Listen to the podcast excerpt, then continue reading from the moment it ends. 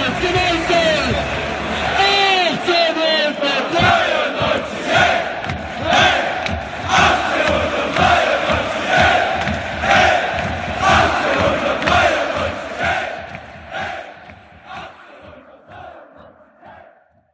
Herzlich willkommen zur 107. Episode des Brustring Talks. Heute zum Saisonrückblick einer wohl eher einzigartigen Situation. Die heutige Episode nehmen wir nicht alleine auf, sondern haben uns mal wieder zur VfB Viererkette zusammengefunden. Wer die vielleicht noch nicht kennt, das sind die vier Stuttgarter Fan-Podcasts, die gemeinsam schon ein paar Episoden aufgenommen haben und schon mal auch ein Spoiler. Wir werden auch Anfang Juli mit den beiden Präsidentschaftskandidaten reden. Jetzt aber zum Saisonrückblick. Dieser besteht aus insgesamt vier Teilen, die wir gemeinsam aufnehmen. Je einen Teil findet ihr bei den Podcasts. Über die Hinrunde haben wir gerade schon gesprochen. Das findet ihr bei dem äh, Rundum Brustring. Davon ist äh, Lennart dabei. Hallo. Hallo, grüß dich. Und jetzt sprechen wir im zweiten Teil hier beim Brustring Talk über die Rückrunde mit mir, Jasmin, und später in anderen Teilen ist noch Sarah dabei. Und dann das nächste Thema wird dann ein bisschen weg vom Sportlichen sein zu den vereinspolitischen Themen, die uns auch ja auf Trab gehalten haben. Da findet ihr dann in der Nachspielzeit und von dem Podcast ist Ron dabei. Hallo. Hallo. Und der letzte Teil sind dann quasi alle Themen, die bis dahin nicht besprochen wurden, aber auch viele Fragen, die ihr an uns noch geschickt habt. Und da findet ihr dann beim VfB STR Podcast und davon ist Ricky dabei. Hallo. Hallo. So, bevor wir jetzt dann mal gleich noch bis in die Spiele einsteigen und die ähm, äh, einzelnen Phasen, jetzt mal vorab einfach äh, die Frage an euch, was jetzt ohne dass es durchgegangen sein, was war für euch das Highlight der Rückrunde? Fangen wir mal mit Ron. Was war das Highlight der Rückrunde? Ähm, wenn es wenn's, wenn's um ein Spiel geht, ähm, tue ich, tue ich mich da relativ schwer. Ähm, was, ich, was ich sehr cool fand, war ganz am Anfang ähm, das Spiel gegen Mainz. Haben wir 2-0 gewonnen, okay, aber ähm, dass wir da in den Regenbogentrikots aufgelaufen sind und da auch tatsächlich das erste Mal sehr, sehr deutlich Stellung bezogen haben, fand ich war, war ein guter und wichtiger Moment. Und vielleicht noch du, Ricky, du irgendwelche Highlights für die Rückrunde? Also für mich war das Highlight durchweg äh, Wataru Endo und wenn man das Ganze dann vielleicht zuspitzen möchte, dann das Spiel gegen Schalke, als er zwei Tore geschossen hat und zwei vorbereitet hat. Das war sozusagen der beste Endo, wenn man es jetzt rein auf ähm, das Ergebnis ummünzen möchte. Aber ja, für mich war eigentlich so das Highlight Wataru Endo, der schon in der Hinrunde sehr, sehr gut gespielt hat und in der Rückrunde fand ich dann das nochmal äh, eigentlich noch besser gemacht hat. Also ich war einfach nur begeistert. Jedes Spiel, wenn Endo auf dem Platz stand, war ich einfach nur begeistert. Und er hat ja auch sehr viel gespielt gehabt, also fast die äh, ganze Saison durch. Äh, ja. So, dann fangen wir doch einfach mal an mit der Saison, äh, mit der Rückrunde. Äh, sorry, das war mit einer Niederlage gegen die, äh, Freiburg, wo dann Gonzales einen Elfmeter verschossen hat. Der hat ja echt die komplette Hinrunde durch sehr viele Elfmeter geschossen und auch getroffen und dann eben in dem Fall nicht. Und dann äh, kommt schon das nächste Spiel gegen Mainz, wo der VfB 2-0 gewonnen hat, eben aufgetreten äh, in Regenbogentrikots. Aber auch, was noch mir im Kopf, im Kopf geblieben ist, war das Solotor von Silas, wo er sich den Ball genommen hat und einfach, ja, dann das Tor getroffen hat. Und dann kommen wir auch schon zur ersten Verletzung der Rückrunde, wo Castro dann den Muskelfaserriss ähm, sich geholt hat. Hättet ihr da zu dem Zeitpunkt gedacht, dass der Ausfall doch mal so äh, oder so ähm, schmerzen könnte dem VfB, Ron? Ich dachte tatsächlich ähm, schon, dass, dass das äh, nicht unbedingt positiv ist, weil äh, Castro diese Saison auch in der Hinrunde tatsächlich nicht so gespielt hat, wie man es vielleicht hätte erwarten können, sondern irgendwie nochmal Luft gefunden hat ähm, und, äh, und sich zu einem zu einem wichtigen äh, Spieler entwickelt hat, der natürlich auch aufgrund seiner Erfahrung von vielen hundert Bundesligaspielen ähm, in dieser jungen Mannschaft wichtig war und immer mal wieder auch ähm, so ein bisschen orchestriert hat auf dem Platz. Ähm, von daher, ja, dachte ich schon, dass äh, das könnte uns zum Nachteil reichen. Und der war dann ist ja auch dann einige Spiele ausgefallen. Ich habe es nicht mehr auf dem Schirm, wie viel, aber ja, da fängt es so langsam an, dass sich die ganzen Verletzungen durchwechseln. Da kommen wir jetzt leider auch noch paar drauf. Obwohl ich sehe gerade meine Notizen gegen Köln am 22. Spieltag war dann auch schon wieder zurück, was sogar relativ schnell war. Dann das nächste Spiel wieder mal wieder gegen Gladbach. Äh, sorry, es war im Pokal, ähm, wo Gladbach dann im 2-1 gewonnen hat und der VfB aus dem Pokal ausgeschieden ist. Ja, das einzige oder was Highlight da noch war, war auch das VfB-Tor vom Silas, wo er im eigenen Strafraum losgesprintet ist. Dann kommt vielleicht, würde ich für mich auch sagen, mit das schlechteste Spiel in der Rückrunde gegen Leverkusen hat man 5 zu 2 verloren. Habt ihr dazwischendurch irgendwann mal eine Chance gesehen, dass der VfB das Spiel noch drehen könnte oder irgendwie rankommen könnte an Leverkusen, Ricky? Ja, durchaus. Also ich fand das Spiel per se jetzt gar nicht so schlecht. Ich fand eher die Leistung des Schiedsrichters katastrophal, weil, wenn ich mich richtig erinnere, äh, war das so, dass äh, aus so einer Situation heraus, dass der VfB hätte eigentlich einen Elfmeter kriegen müssen, ähm, das Vorentscheidende, möchte ich mal sagen, 3 zu 1 gefallen ist ähm, für Leverkusen. Und ich glaube, wenn wenn man sich diese Szenen jetzt nochmal anguckt, man kann überhaupt nicht verstehen, wie es damals keinen Elfmeter für Stuttgart geben konnte. Das wäre dann das 2 zu 2 gewesen und ich hatte sowieso das Gefühl, dass bis zu dem Zeitpunkt der VfB immer gut im Spiel war, selbst als es dann zwischenzeitlich 4 zu 1, meine ich, stand für Leverkusen, war der VfB immer noch nicht komplett geschlagen und hat versucht, noch irgendwie ranzukommen.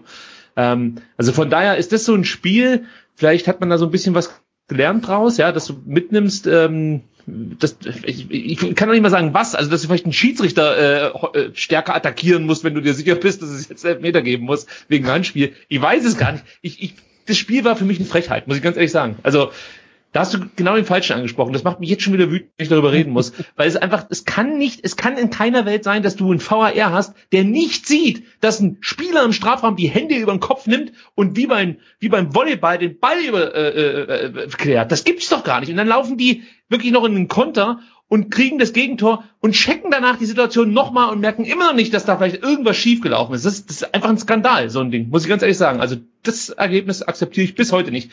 Genauso wie das Ergebnis in Wien. Das sind für mich Streichergebnisse. Sorry, ich wollte nicht äh, deinen Bluthochdruck auch in der Sommerpause noch hochtreiben. Nein, nein, das schafft äh, die Vereinspolitik schon von ganz allein. Ja, das könnte, kannst du dich ja dann gleich ausleben in der nächsten, im nächsten Teil. Dann noch eine Sache. Gonzales hat sich sein Muskelfaserriss dann in dem Spiel geholt und fällt dann schon wieder aus. Dann geht es weiter, hat man sich dann doch einigermaßen wieder äh, ja gerappelt gegen Hertha dann ein 1 zu 1 mit dann natürlich ausgerechnet auch Kedira gespielt und mit an dem Tor auch beteiligt gewesen. Und dann sind Spiel, hat der VfB auch schon in Köln gespielt, 1 zu 0 gewonnen und da ist dann auch wieder Castro schon zurückgekehrt. Aber ja, das war auch, fand ich, ein eher, ja, zähes Spiel, äh, zumindest. War keine, ja, nicht vergnügungssteuerpflichtig zumindest. Aber das sind die Spiele, die musst du dann halt einfach ziehen. Also das ist das Geile ja. gewesen. Du spielst ein Spiel. Also ganz ehrlich, das hat nichts mit VfB-Fans zu tun, aber wir wissen, solche Spiele hätten wir früher auf keinen Fall gewonnen. Auf keinen Fall. Im besten Fall wären wir mit 0-0 rausgegangen, wären aber komplett unzufrieden. So kannst du dich über das Spiel aufregen, aber hast immerhin die drei Punkte. Und das ist halt auch wieder das, was mich diese Saison begeistert hat. Also die haben es halt wirklich geschafft, dann auch solche Spiele irgendwie zu gewinnen. Äh, anderes Beispiel ist vielleicht Gladbach, über das wir nachher noch sprechen. Ja, ist auch ein Spiel, das, das hättest du vor zwei Jahren oder vor drei Jahren äh, im Leben nicht gewonnen. Ja, vor drei Jahren unter Korkut wahrscheinlich schon. Äh, mit, mit 0 zu 1. Äh, ja. Äh, hätten sie, also natürlich mit 1 zu 0, ich ja, habe es aus Sicht der äh, Heimmannschaft gesehen. Ähm, ja, aber das sind wichtige Siege gewesen. Also ja, das sind vieles einfach kleiner. Also es ist jetzt nicht jedes Spiel jetzt gewesen, da ist irgendein Torfest dabei, wo wir jetzt gleich als nächstes Spiel drauf kommen. Ja, aber das sind gerade in der Situation, wo der VfB ist, die wichtigen äh, die wichtigen Spiele und Punkte, die man nach und nach eben geholt hat, was wir auch vorhin schon mal hatten, einfach dieses kontinuierliche Punkte holen, dann auch mal ein dreckiges Tor gegen Köln, weil da fragt es am Ende keiner mehr nach in der Tabelle, man hat die Tore so geholt und trotzdem hatte der VfB ja dann doch genügend Spiele und Phasen, wo sie gut gespielt haben, was dann auch ja wirklich nochmal richtig Spaß gemacht hat, auch anzuschauen.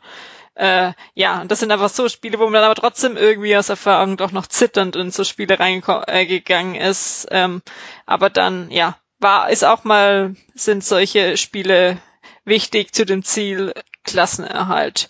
Um dann gegen ähm, zum nächsten Spiel zu kommen, Schalke 04, die zu dem Zeitpunkt auch schon wirklich mit dem Rücken an der Wand standen, aber das war auch schon in der Hinrunde so, wo der VfB ja dann nicht so gut gespielt hat und gegen Schalke dann 5 zu 1 gewonnen hat.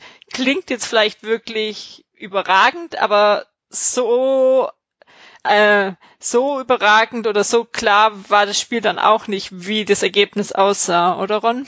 Nee, war, nee, war es tatsächlich nicht. Also wir hatten da in der einen oder anderen Situation schon auch Glück, dass es Schalke dann äh, nicht mit letzter Konsequenz, wie es immer so schön heißt, ähm, zu Ende gespielt hat oder natürlich dann auch irgendwo noch ein Abwehrbein dazwischen war oder auch äh, der Torspieler ähm, äh, gut gehalten hat. Und trotzdem muss man allerdings sagen, war der Sieg natürlich nie gefährdet und die Tore, wie sie gefallen sind, teilweise ja haarsträubend aus Schalkers Sicht zumindestens. Ja.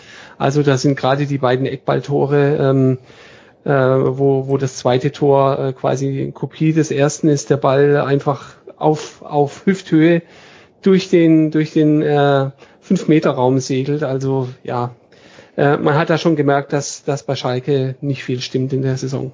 Ja, also das wollte ich auch gerade sagen, das ist mir schon beim Hinspiel aufgefallen.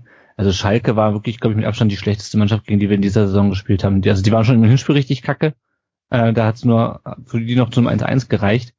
Ähm, und ja, das Spiel war offener, als das Ergebnis scheint, aber ein, andererseits war das äh, bezeugt das Ergebnis auch, wie scheiße Schalke die Saison war. Also, es, also ja, die beiden Tore von Endo, wie man die so kassieren kann, das, das habe ich noch nie gesehen, sowas. Also ja, die haben sich ja auch dann komplett irgendwann aufgegeben gehabt, einfach. Also äh, dann zu irgendeinem Punkt. Aber irgendwie zwischendurch kann ich mich erinnern, dass ich auch noch mal ein bisschen kurz gezittert hatte, aber dann, ja, also so Tore machen äh, zu lassen und es war doch das 5 zu 1 noch von Didavi, was ja auch echt auch noch ja. schön Ja, aber auch da, der hat einfach nochmal abgezogen, der ging halt rein. Ja? Also, ja.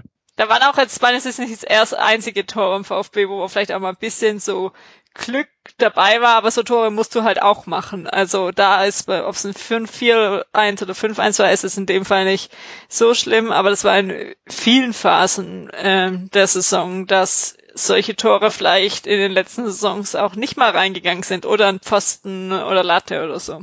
Genau, und dann war es ein, äh, was du ja vorhin schon erwähnt hattet, war eben halt das sehr gute Spiel von Endo mit den beiden Toren.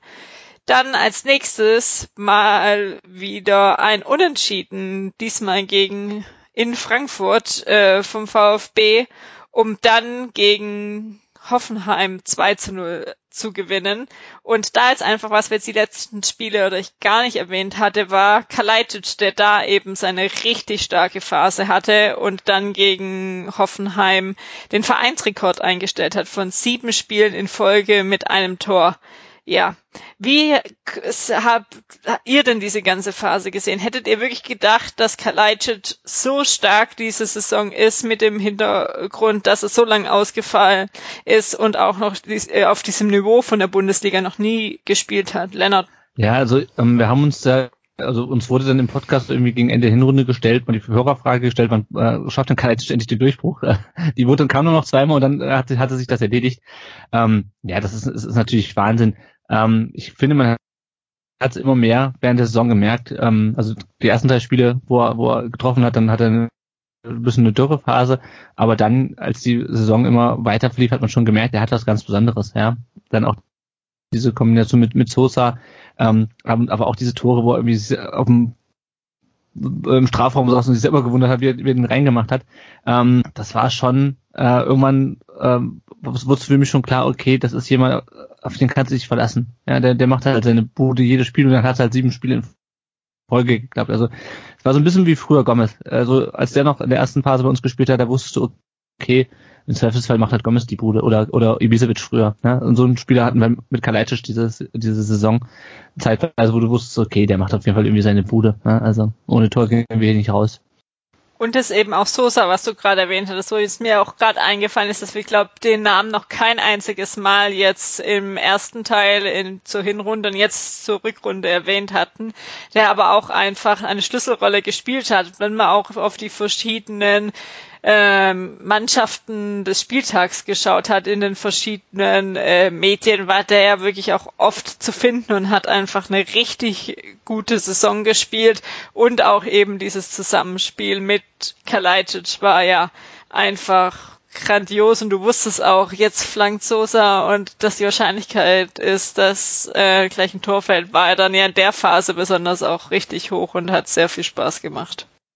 Es wussten alle, trotzdem hat es immer wieder funktioniert weil es aber auch einfach die ja. Flanken extrem gut waren und auch die Kopfbälle gut waren. Es hatte, glaubt dann auch Sosa noch mal in einem Interview gesagt, dass er dann auch irgendwann einfach die herausgefunden haben, auch mit viel Training, wie er die Flanken oder wie, wie die Flanken reinkommen, wie Kalajdzic ja. die auch nehmen muss. Und sowas muss man dann halt auch trainieren und das Verständnis hat sich dann auch entwickelt, wie wir, sag ich mal, beim kompletten Spiel des VfB ist auch, wenn sie am Anfang der Saison schon viele Punkte geholt haben, du hast trotzdem eine super Weiterentwicklung die komplette Saison durchgesehen. Sosas Qualität ist halt, dass er nicht ähm, ziellos flankt. Also Sosa kann halt äh, ein Ziel sehr gut anflanken. Siehst du auch schon daran, wie er die Flanke setzt. Also er schaut wirklich lang, bis er dann flankt und äh, schaut praktisch dahin, wo er flanken möchte und nicht nur auf den Ball. Ähm, und dann schafft er es wirklich, die Flanken sehr, sehr gut, man, ich weiß nicht, ob das der richtige Ausdruck ist, aber man kann, glaube ich, benutzen, er temperiert die Flanken sehr, sehr gut. Das heißt, manchmal kommen sie mit viel Schnitt, manchmal fallen sie wirklich von oben runter, ähm, je nachdem, wie halt dann auch Kalajdzic positioniert ist oder vielleicht auch mal ein anderer Stürmer. Und das ist schon eine herausragende Qualität, vielleicht vergleichbar mit Kostic in Frankfurt, der das auch sehr, sehr gut kann. Aber es gibt nicht viele mhm. Bundesligaspieler, also gerade auf den Außenbahnen natürlich, die so flanken können wie Sosa oder eben Kostic. Und es war lag es wirklich viel an den Flanken, weil so oft hat Kalajdzic nicht mal seine Größe auch ausspielen müssen. Also klar, es ist immer noch ein Element, aber er war jetzt nicht immer zwei Etagen höher, sondern er stand dann auch einfach gut oder die Abwehr stand eher schlecht. Ja, Kalajdzic mhm. hat enorm, ähm, also im offensiven Kopfball enorm dazu äh, gelernt, weil ich habe mich, als er nach Stuttgart kam, mit ihm so ein bisschen beschäftigt, habe versucht, ein bisschen was rauszufinden.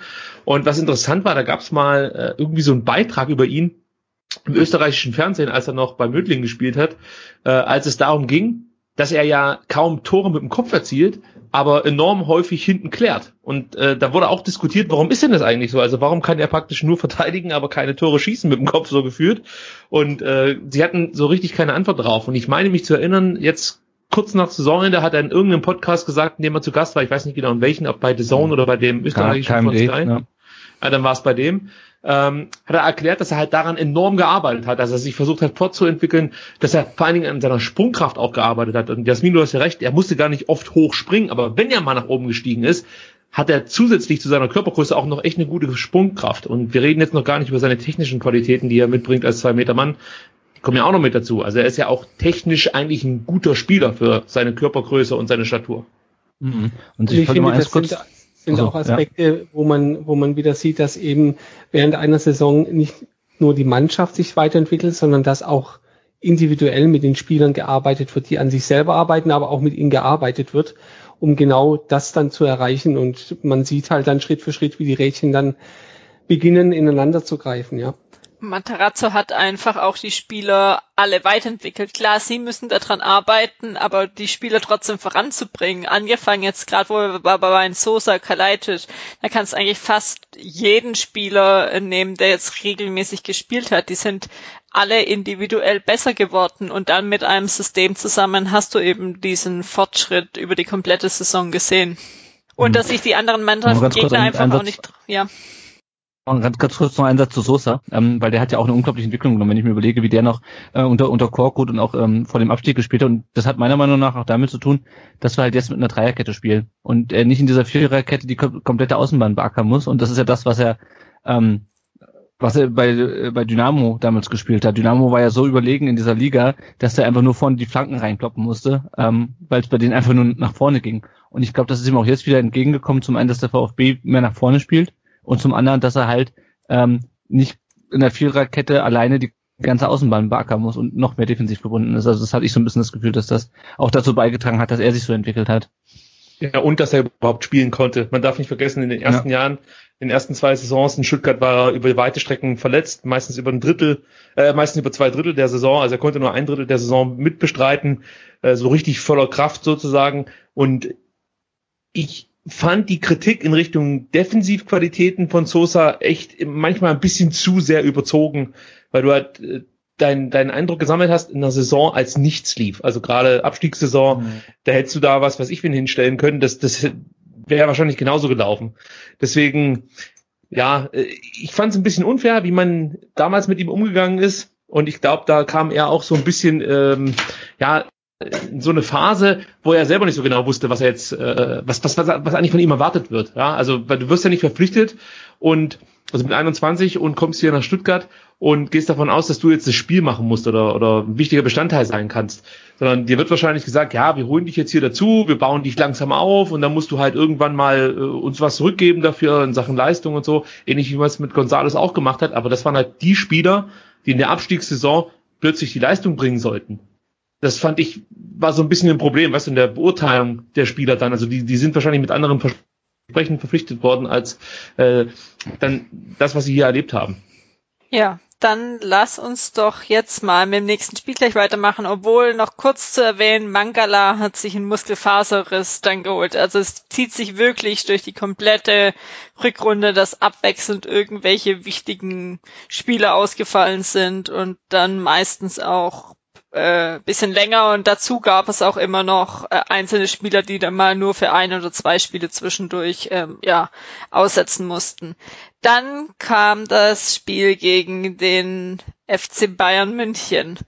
Ja, was will man da drüber verlieren? Eigentlich, es war ein guter Start, das sah eigentlich auch relativ positiv aus.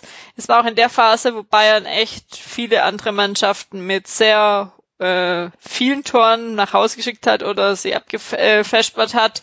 VfB mit einem guten Start und dann in der zwölften Minute die rote Karte für Davis, was auch noch ja durch ein äh, war erstmal dann dazu kam. Und dann hat der, bei, hat der FCB so richtig aufgedreht. Ja, es war, ja, ich fand, ja, eher ein nerviges Spiel für mich oder ja, irgendwie konnte man auch mit rechnen, dann einfach vier Tore relativ schnell hintereinander in der ersten Halbzeit, ja, und dann war das Spiel quasi durch. Das war jetzt, sag ich mal, so ein Spielverlauf. Ich sag mal, ich weiß nicht, ich habe damit zumindest davor auch mal grob so gerechnet, wie hoch es ausfällt oder wie das Spiel ist. Ähm, ja, da vielleicht nicht. Ähm, Ricky, wie hast du das Spiel gesehen? Kann man damit zu leben gegen Bayern oder hätte man da auch vielleicht anders spielen müssen?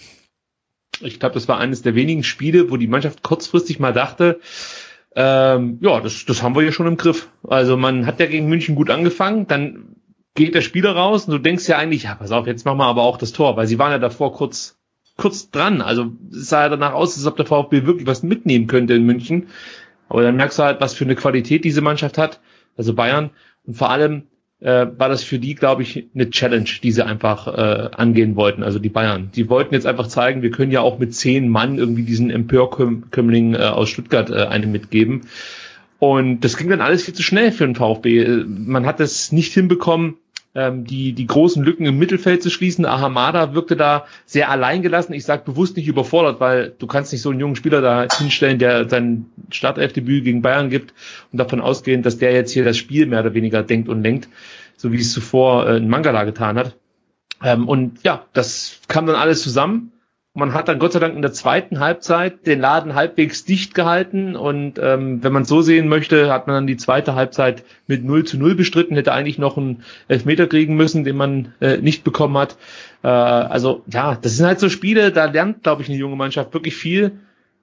Und sie wurden, glaube ich, auch ein Stück weit geerdet zu dem Zeitpunkt und aus meiner Sicht auch zu einem richtigen Zeitpunkt, weil danach stand ein ganz wichtiges Spiel gegen Bremen an. Das musste man nochmal gewinnen, um wirklich dann endgültig Sicherheit zu haben, so auch was die Punkte angeht, dass wirklich nach unten eigentlich nichts mehr passieren kann. Ähm, von daher, ja, nimmst du mit, kriegst eine mal vom Bug und daraus musst du halt lernen. Und jetzt gerade auch die um also die Umstellung dann äh, mit den nur zehn Mann, das hat den VfB fand ich auch dann ähm, überfordert und dann hat Bayern eben mal die Tor gemacht und da hast du den Klassenunterschied dann auch gesehen gehabt. Aber ja, erst selbst mal jetzt heutzutage mit dem 4-0 kann man dann am Ende auch leben. Es war einmal ein Ausrutscher, den man so vielleicht auch erwarten kann. Aber wie du dann gesagt hast, danach hat man dann eben sich dann wieder zurückgefunden und dann auch dann dann ist sozusagen der Zeitpunkt gekommen, wo man dann so langsam das Gefühl haben konnte, dass der Klassenerhalt dann wirklich durch ist mit rechnerisch und allem. Es hat dann zwar noch gebraucht, aber ja, war, war dann zumindest so. Und was dann noch mit das Bitterste vom Spiel war, war der Kreuzbandriss von Silas. Ja, das hatte davor dann auch hat es auch nicht so viel Tore mehr in der Zeit gemacht, aber trotzdem da ein Kreuzbandriss von dem Spieler, ja, sehr bitter. Und das hat man dann, finde ich, auch die nächsten Spiele einfach gesehen gehabt. Es war immer noch der Zeitpunkt, wenn ich mich nicht äh, täusche, dass Gonzales auch noch verletzt war, Silas verletzt und dann hattest du quasi nur noch Kalajdzic für die restliche, äh, für die restliche Rückrunde. Dann kommen wir doch mal, was ich gerade schon erwähnt hatte, zu dem Quasi-Klassenerhalt des VfBs. Man hat am 27. Spieltag dann gegen Bremen äh, gewonnen und hatte dadurch dann 39 Punkte. Und ja, das Spiel gegen Bremen war ja auch eher ja nicht so gut anzusehen, wenn ich mich noch richtig erinnere. Und auch das Tor, was relativ spät gefallen, weil in der 81. Minute war ein gegen Eigentor von Bremen. Aber das sind eben auch so Spiele, die man gewinnen muss, was wir jetzt schon mehrfach gesagt hatten. Und dadurch wurde es dann, sag ich mal, entspannter auch im Klassenerhalt. Ähm, wie siehst du das, Ron? Warst du dann zu dem Zeitpunkt ähm, ja beruhigt mit der ganzen Situation oder doch noch irgendwelche Sorgen gemacht? Nee, da hatte ich mir schon, schon lange keine Sorgen gemacht, äh, mehr gemacht, muss ich sagen. Ähm, diese 40 Punkte hat man zwar für eine gefühlte Ewigkeit irgendwie nicht erreicht, am Ende natürlich locker übersprungen, ähm, aber dass da noch was passiert, war bei dem Verlauf, ähm, wie es auch dann weiter hinten in der Tabelle war, ähm, da hatte ich, hatte ich gar keine Bedenken mehr. Und dann kam es wieder zu dem nächsten Spiel gegen den BVB. Da haben wir im ersten Teil zur Hinrunde wirklich ausführlich drüber gesprochen gehabt, dass das wahrscheinlich jetzt auch wirklich im Nachhinein gesehen das Highlight der, der Saison war. Und auch ähm, der VfB hat geführt gegen den BVB ähm, und dann ähm, später stand es 2 zu 2 also, und am Ende wurde es auch noch mal knapp ähm, zwischendurch, aber dann hat der BVB doch gewonnen gehabt. Und da jetzt auch, was wir ja vorhin schon bei Kalajdzic hatte, war da einfach auch mit einer der schönsten Kopfbälle, wo es einfach in hohen Bogen Richtung den zweiten Pfosten ging, wo einfach keiner was machen konnte und der richtig äh, schön gemacht wurde, wo man einfach da diese Stärke auch nochmal gesehen hat. Das war dann äh, quasi, ja, wie Ron schon gesagt hat, der Klassenerhalt und dann hattest du noch ich will es nicht Bonusspiele nennen, aber ja, es war einfach ruhiger und zu dem Zeitpunkt ging es ja auch noch um Europa, oder man war gar nicht so weit davon entfernt, ähm, dahin kommen zu können. Ricky, wer im Nachhinein gesehen, wärst du gerne äh, nach Europa gekommen? Es gab ja immer so das Lager, ja oder nein, also. Ich habe mal in unserem Podcast gesagt, äh, du kannst Erfolg nicht stoppen. Und wenn das bedeutet hätte, äh, dass dass der VfB dann in die Conference League gekommen wäre, okay, dann wäre es halt so gewesen. Also ich hätte mich nicht dagegen verwehrt oder so. Aber ich finde es überhaupt nicht schlimm, dass es eben nicht dazu kam. Ähm, und ich glaube auch nicht, dass es äh, der Mannschaft jetzt irgendwie schadet, dass es nicht dazu kam. Ich kann mir auch nicht vorstellen, dass jetzt irgendein Spieler gesagt hätte, ey cool, ich kann ja, äh, weiß ich nicht, in Finnland mal gegen den Dritten der dortigen Liga spielen, da bleibe ich beim VfB, weil ich ja in Anführungsstrichen international spielen kann.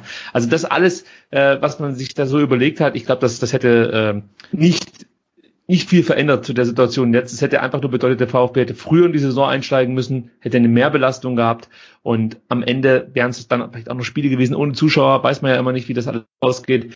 Von daher bin ich ganz zufrieden, dass es so ist, ja, oder dass es so gekommen ist aber es gab ja trotzdem so Spiele, über die ärgere ich mich im Nachhinein, dass wir die nicht gewonnen haben. Ähm, das muss ich halt dann schon sagen. Und wenn ich die jetzt dann, ich sage mal, bisschen, bisschen besser bestritten hätte, dann wäre es natürlich so gewesen, dass der VfB in die Conference League hätte gehen müssen.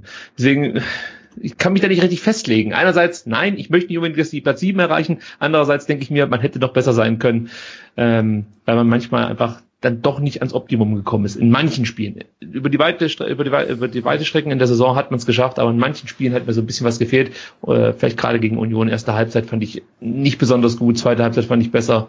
Ja, und dann gab es auch noch so ein paar Spiele, die, ich möchte nicht sagen, die wurden abgeschenkt, aber ja, da hat man es einfach da hat man auch ein bisschen Pech gehabt, das fällt mir gerade noch ein, das haben wir auch noch gar nicht thematisiert, hat natürlich auch Pech gehabt mit Verletzungen. Also du hast vorhin das Dortmund-Spiel angesprochen, wenn du dir überlegst, wie da alles gefehlt hat, äh, und trotzdem hat man Dortmund am Rande einer Niederlage gehabt. Ähm, also es war jetzt nicht so, dass Dortmund das, das, das Spiel dominiert hätte oder so, sondern es war ein ausgeglichenes Spiel.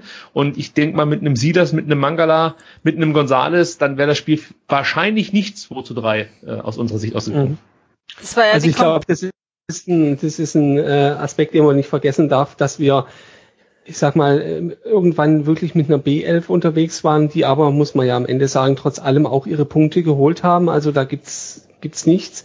Aber es war halt nicht mehr so leicht, wie es vielleicht äh, zu einer anderen Saisonphase mal war.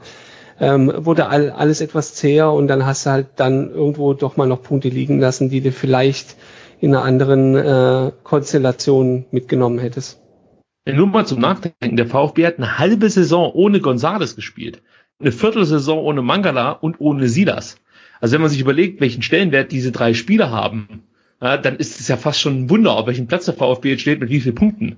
Weil das musst du auch erstmal kompensieren können. Also drei so wichtige Spieler über so lange Strecken äh, zu ersetzen. Und ähm, also von daher äh, muss man immer wieder sagen, das war eine Bombensaison, ja, aber wenn man mich natürlich darauf anspricht, möchte ich gerne in die Conference League, dann sage ich, ich möchte von mir aus Platz, Platz sieben wenn ich halt spiele gegen Union, so dumm verliere, dann ärgere ich mich natürlich im Nachhinein darüber. Und jetzt gerade auch in der Rückrunde gab es ja auch nochmal deutlich mehr Verletzungen und da konnte man dann echt froh sein, dass man schon so viele Punkte einfach ähm, hatte. Wenn es jetzt wirklich um alles gegangen wäre und die Spieler ähm, gefehlt hätten, ja, dann wäre es vielleicht noch oder wäre es einfach nochmal deutlich schwieriger geworden. So konnte man es dann hinnehmen, weil es dann doch ja relativ früh schon sicher war, dass man nicht absteigt. Und gerade auch trotz der Niederlage gegen Union oder da drauf die Niederlage gegen äh, Wolfsburg oder danach die Niederlage gegen äh, Leipzig. Der VfB hat sich ähm, platzierungsmäßig in der Tabelle nicht wirklich viel verändert. Auch die anderen Mannschaften haben da nicht konstant gespielt. Und selbst zu dem Zeitpunkt hattest du auch dann immer noch die Chance, ähm, auf Europa zu haben. Und du standest dann ja auch mal näher oder mal weiter weg. Und da war dann vielleicht im Nachhinein auch dann das entscheidend einfach die Niederlage äh, bei Union. Da hat auch zum Beispiel wieder auch neben den ganzen äh, Verletzungen hat dann auch Kempf gelb gesperrt gefehlt und ähm, Sosa und das in einem Spiel äh, wieder. Und es hat sich halt einfach nach und nach einfach ja addiert, wer wie gefehlt hat. Und du hattest auch einfach keine Konstant mehr in der Mannschaft, weil immer irgendjemand gefehlt hat aus den verschiedensten Gründen. Ja. Genau, und dann im Spiel drauf, nach dem Union-Niederlage, dann eben hat Mafropanus gelb gesperrt gefehlt. Also das immer solche Punkte. Und dann würde ich es jetzt mal nennen, die letzten drei Spiele doch und relativ oder noch vom versöhnlichen Abschluss. Einmal dann die äh, 2 zu 1 äh, Sieg gegen Augsburg, wo auch Kobel Spiel des Spielers war. Also er hat mehrere Spiele gehabt, wo er richtig gut war, wo man froh war, dass man so einen Torhüter haben konnte. Und dann, ähm, dann aber wirklich nochmal wirklich so Highlight-Spiele, wo er quasi das Spiel auch ich würde sagen, fast alleine für den VfB gewonnen hat, weil was da Augsburg für Chancen hatten, war ja echt richtig krass. Und gegen Augsburg noch zu erwähnen, dass Sanko sein Profidebüt gefeiert hat, um dann noch mal gegen Gladbach zu gewinnen und am Ende gegen Bielefeld zu verlieren. Ja, das war quasi die Saison vom VfB, wirklich Spiele, ähm, äh, durchgegangen. Jetzt auch mal nur kurz geschaut, äh, Hinrunde versus Rückrunde. War eigentlich relativ gleich. In der Hinrunde 22 Punkte, in der Rückrunde 23 Punkte. Obwohl jetzt so vom Gefühl her im Nachhinein ich sogar gesagt hätte, dass man in der Hinrunde vielleicht mehr Punkte geholt hat. Ähm, war aber nicht der Fall. Was der Unterschied aber war, dass immer in der Hinrunde nur fünf Siege geholt hat, in der Rückrunde ähm, sieben. Also es war ein Unterschied, dass du in der Hinrunde einfach viel kon noch konstanter, sag ich mal, gespielt hast. Du hast viel mehr Siege und Unentschieden geholt und nur fünf Niederlagen gehabt in der Hinrunde. In der Rückrunde waren es acht Niederlagen. Und ja, Tore geschossen waren, das hatten wir vorhin im ersten Teil, da hatte man 32 Tore geschossen, in der Rückrunde waren es dann, Anführungszeichen, nur 24 Tore. Und dann aber stand man am Ende auf äh, einem guten Platz im Mittelfeld, würde ich sagen, wo man auch immer noch bedenken muss, auch wenn es oft erwähnt wurde, man ist immer noch auch ein Aufsteiger. Und um es nochmal wirklich ähm, den Bogen zu schließen, was wir im ersten Teil besprochen hatten, da waren die, die meisten Hörer in unserer Umfrage zum An Anfang der Saison hatten gesagt, dass der VfB zwischen Platz 13 und Platz 15 landen wird. Und jetzt stand man eben gut drüber und das war, hat man dann auch, würde ich fast so sagen, locker geschafft gehabt. Ich wollte noch was sagen zu dem, zu dem ähm, Gefühl, dass du hattest, in der Rückrunde lief's eher schlechter. Das ging ja vielen so. Da wurde ja oft gemeckert, äh, ja, irgendwie haben sie jetzt äh, ja diesen diesen Hype-Train sozusagen entgleisen lassen. Ich glaube, das hing halt wirklich damit zusammen, dass du aus also zwischenzeitlich aus sechs Spielen ähm, oder von sechs Spielen fünf verloren hast. Und das hat irgendwie so diesen Blick so ein, so ein Stück weit getrübt. Und in der ersten Hälfte der Saison war es halt eher ausgeglichener. Also da gab es halt mal Phasen, hast du zwei Spiele gewonnen, dann hast du mal zwei unentschieden gespielt, dann hast du mal eins verloren und so hat sich das dann irgendwie langsam zusammengestückelt. Ähm, ja, und das war halt in der Rückrunde etwas anders, weil ich glaube, das ging ja nicht nur dir so, dass die meisten das Gefühl hatten, in der Rückrunde lief es irgendwie schlechter, dabei lief es eigentlich besser würde ich als nächstes mal noch gehen ins paar Fragen und Kommentare, die wir ähm, erhalten haben. Vieles hatten wir jetzt auch schon abgehandelt, jetzt während den äh, verschiedenen Spielen in der Rückrunde. Dann jetzt nochmal vielleicht zu Europa gehend und verletzten Spielern. Wäre es ohne Verletzungspech in die Europa League gekommen, Ron? Ja, wäre, wäre Fahrradkette. Ähm, mögliche ist es. Also wahrscheinlich, wie gerade schon gesagt, ähm, haben die Jungs, die dann eingesprungen sind für die Verletzten, haben auch ihre Leistung gebracht und haben das Kind äh, dann ja, nach Hause geschaukelt. Aber vielleicht ähm, wären die ein, zwei, drei, vier Punkte drin gewesen, äh, wenn, wenn nicht diese Verletzungspech gehabt hätten. Ähm, aber ja, am Ende ist es, was es ist, ja. Dann noch eine Frage zu jetzt spielerspezifisch. Was war der stärkste Spieler der Rückrunde eurer Meinung nach? Ricky nochmal. Das stärkste Spiel in der Rückrunde. Also ich fand Gladbach schon ziemlich cool, wie sie da nochmal zurückgekommen sind. Ähm, dann, ach, da muss ich echt mal überlegen, was das stärkste Spiel war. Ich meine, Schalke ist halt ein Gegner, gefühlt fast wie so ein Testspiel. Äh, das kann man, glaube ich, nicht mit reinrechnen, aber also für, für mich, wenn ich, war wenn auch ich ziemlich abgeklärt. Ja. ja. Äh, gehörte das gegen Frankfurt mit dazu. Das war zwar nur ein 1 zu 1, aber ähm, zu der Phase war Frankfurt ja noch äh, Champions League Aspirant. Aber mit großen Problemen, muss ich, muss ich ein, einfügen. Ja. Da gab es schon große Probleme, äh, die gerade sind so ein Stück weit ins Wanken geraten durch die Bobic Story war es damals noch, als Hütter gesagt hat, er bleibt. Das war nämlich genau zu dem Zeitpunkt. Und ja. irgendwie hatte man das Gefühl, dass sich das auf die Mannschaft überträgt. Genau, aber trotzdem äh, fand ich, dass, dass sie da gut dagegen gehalten haben. Absolut, ja. Jetzt einfach das, wo ich gerade, wo ich ganz am Anfang, wenn ihr euch erinnert, die Frage gestellt habe, was euer Highlight der Rückrunde war.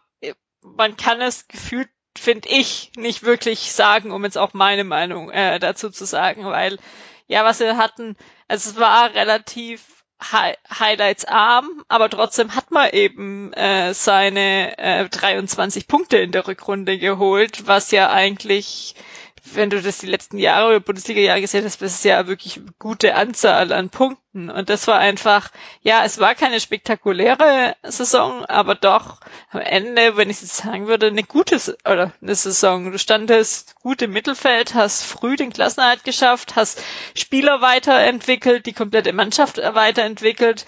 Demher, klar, es gibt immer äh, Potenzial zur Verbesserung auf zur nächsten Saison, aber du hast wirklich Nachhinein eine gute Saison gespielt, die ich davor so nicht erwartet hätte. Ich würde sogar noch eins weitergehen. Ich würde sagen, man hat eine herausragende Saison gespielt.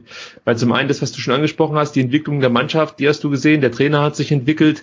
Ähm, man hat einfach wieder, also man weiß, was man vom VfB erwarten darf. Also die spielen einfach Fußball, wo du weißt, okay, da geht's einfach ab. Und ich meine mich zu erinnern, dass der Max ja. Jakob Ost vom Rasenfunk gesagt hat, es gab zwei Mannschaften, die er gerne gesehen hat. Eine davon war der VfB. Äh, also als es auch darum ging, welche Mannschaft habt ihr am liebsten in der Bundesliga in der Saison 20, 2021 verfolgt.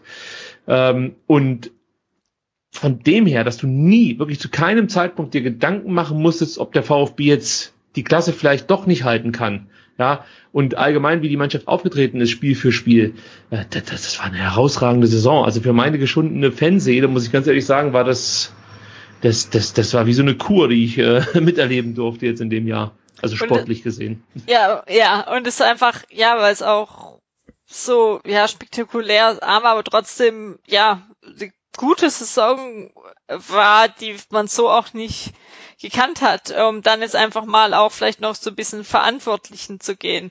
Ähm, Materazzo ist der erste Trainer seit Labadia, der mal eine komplette Saison beim VfB durchgehalten hat. Und das äh, ist schon sehr, sehr lange her. Und wir hatten auch vor der Saison gefragt, wie zufrieden äh, die unsere Hörer mit der Arbeit von Pellegrino Materazzo sind. Da war so ein Mix zwischen mittelzufrieden bis ja ähm, eine vier auf einer Skala von fünf.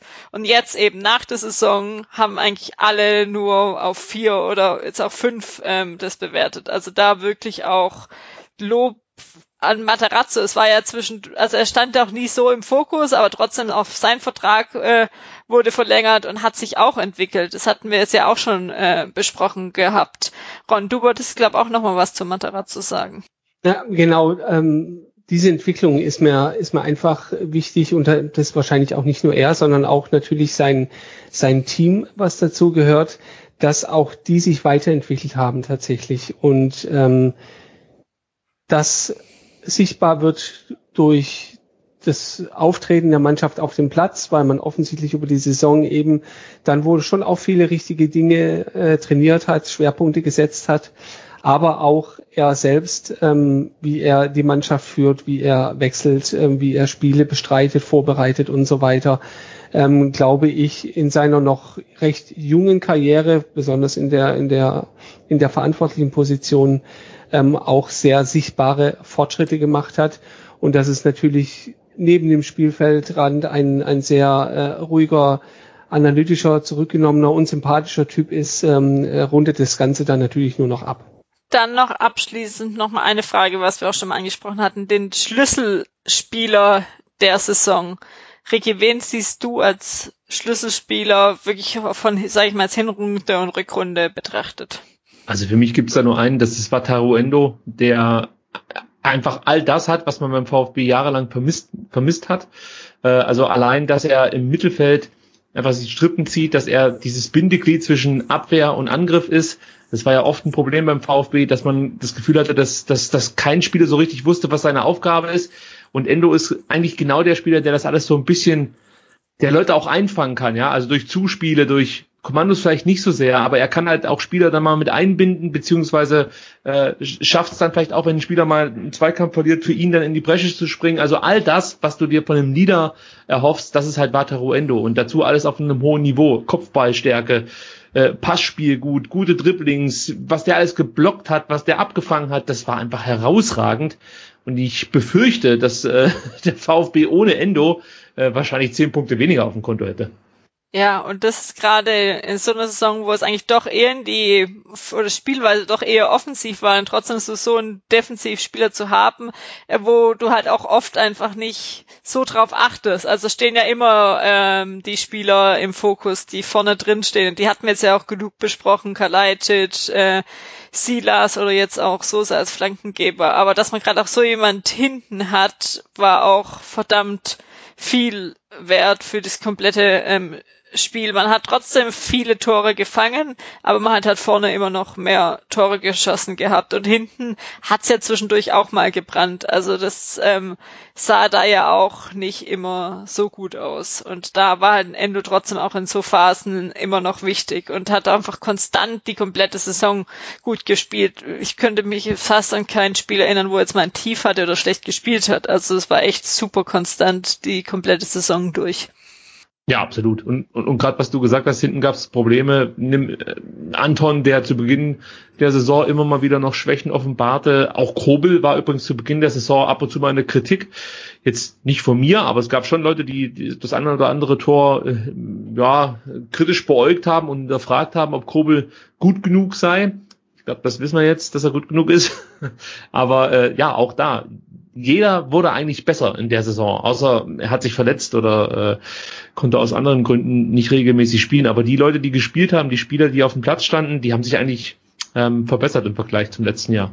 Und auch, was man auch einfach sagen kann, auch wenn wir ein bisschen beim äh, Kader sind, es haben auch trotzdem ähm, Spieler dann ihre Chance bekommen. Wir haben jetzt viel wirklich von denen geredet, die die ganze Zeit gespielt haben, aber auf vielen anderen Positionen hat sich doch relativ durchgewechselt, auch mal von nicht im Kader stehen bis ähm, äh, dann auf der Bank sitzen, dann haben doch mal gespielt und einfach da du diese Saison auch die Chance hattest, fünf Spieler einzuwechseln, wurde das auch relativ häufig genutzt und hast dann auch mal ähm, auch am Spieler ähm, Spielpraxis sammeln können. Schulinov hat immer mehr gespielt gehabt ähm, und da könnte man so viele nennen, dass du doch, du hattest einen relativ breiten Kader und die meisten haben dann auch ihre Einsätze bekommen. Auch wo wir jetzt vielleicht noch gar nicht erwähnt hatten, die Davi, er hat es nicht so die Schlüsselrolle gespielt, aber wenn er reingekommen ist und die Scorerwerte waren auch extrem gut und äh, äh, das äh, steht da jetzt vielleicht nicht so im Fokus, wie wenn du jetzt halt einen Kalajdzic, Silas oder auch Gonzales mit seinen ganzen Elfmeter-Toren Toren hast,